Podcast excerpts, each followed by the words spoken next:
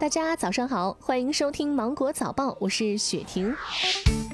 日前，国药集团、中国生物、北京生物制品研究所新冠灭活疫苗生产车间通过国家相关部门组织的生物安全联合检查，具备了使用条件。国药集团董事长刘敬珍介绍，预计新冠灭活疫苗今年十二月底上市，年产量超两亿剂，两针疫苗保护率达百分之百，价格不到一千元。王玲四岁的女儿小平就读于广东湛江市麻章区迪尼金苹果幼儿园中班，因食量小，她没有能吃完午餐。小平被幼儿园老师独自留在二楼的教室反思，后被误锁在隔壁房间内。半个小时后，小平翻越窗户护栏坠落一楼，造成面部重伤。十七号，广东湛江市麻章区教育局一副局长回应称，这是一起严重的责任事故，且幼儿园负有重大责任，但具体该如何定性追责，目前还没有确定。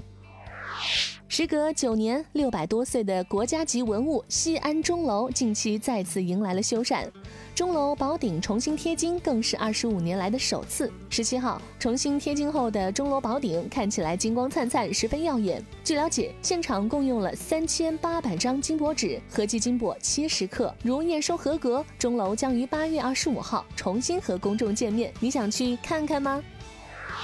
八月十七号，湖南株洲石峰区某小区住户李岩家发生了一起高压锅爆炸事故。据了解，李岩使用的是一个服役多年的老式高压锅，家属们推测，正是因为高压锅超龄服役，才导致了爆炸。那么高压锅是否有安全使用年限呢？某品牌压力锅维修人员苏师傅介绍说，现在不少的家庭使用的还是那种老式高压锅，只有盖子上的一个排气孔很容易堵塞，一旦不能释放压力，便会有爆炸的危险。再加上如果超出了使用年限，锅体老化，难以承受太大的压力，发生爆炸的危险系数就会升高。提醒大家，高压锅推荐使用年限为五年，如果锅底鼓起了，就应及时淘汰。据中国科学院南京地质古生物研究所中英古生物学者近期在我国贵州的鸡窝寨生物礁化石群中新发现八十多种远古海洋生物化石。据介绍，此次发现的海洋生物化石位于贵州省独山县，有三点八五亿年的历史。有网友表示：“沧海桑田，贵州难道以前是海洋吗？”近日，唐代贵族李道坚墓葬壁画完成第一阶段的修复，其中多屏封壁画以人物、山水、动物等为主题，以形态各异的山峰、云气为构图，展现了唐代精湛的画工。专家表示，这一组山水画是目前国内现存最早的山水壁画，对研究中国山水画历史有极具重要的意义。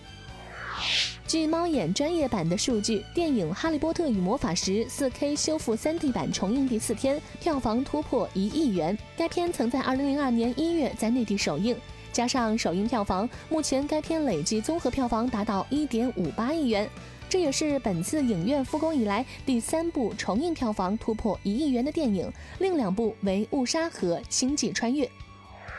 上海迪士尼度假区宣布，从八月二十四号开始，上海迪士尼乐园非指定日票的持票人将无需提前获取入园名额，游客只需要在到达乐园的主入口前提交每位游客的入园日期以及个人信息，完成预约，获取上海迪士尼乐园的预约码。好了，今天的新闻就到这里。我是精英九五电台的雪婷，祝你度过美好的一天，拜拜。